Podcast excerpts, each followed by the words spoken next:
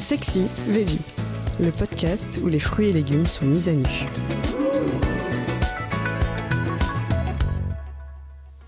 La courgette, comment faire quand elle est molle? Déjà, pourquoi la courgette devient molle? Parce qu'elle est vieille et mal conservée. Toute ressemblance avec une personne existante est purement fortuite. C'est le fameux syndrome de la courgette oubliée dans le bac à légumes du frigo.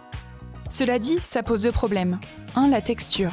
Parce que la courgette, c'est bon quand c'est ferme. Et deux, l'amertume, car la courgette s'aigrit en vieillissant. Mais tout n'est pas perdu. Tant que votre légume flétri ne dégage pas une odeur étrange, il en a encore sous la pédale.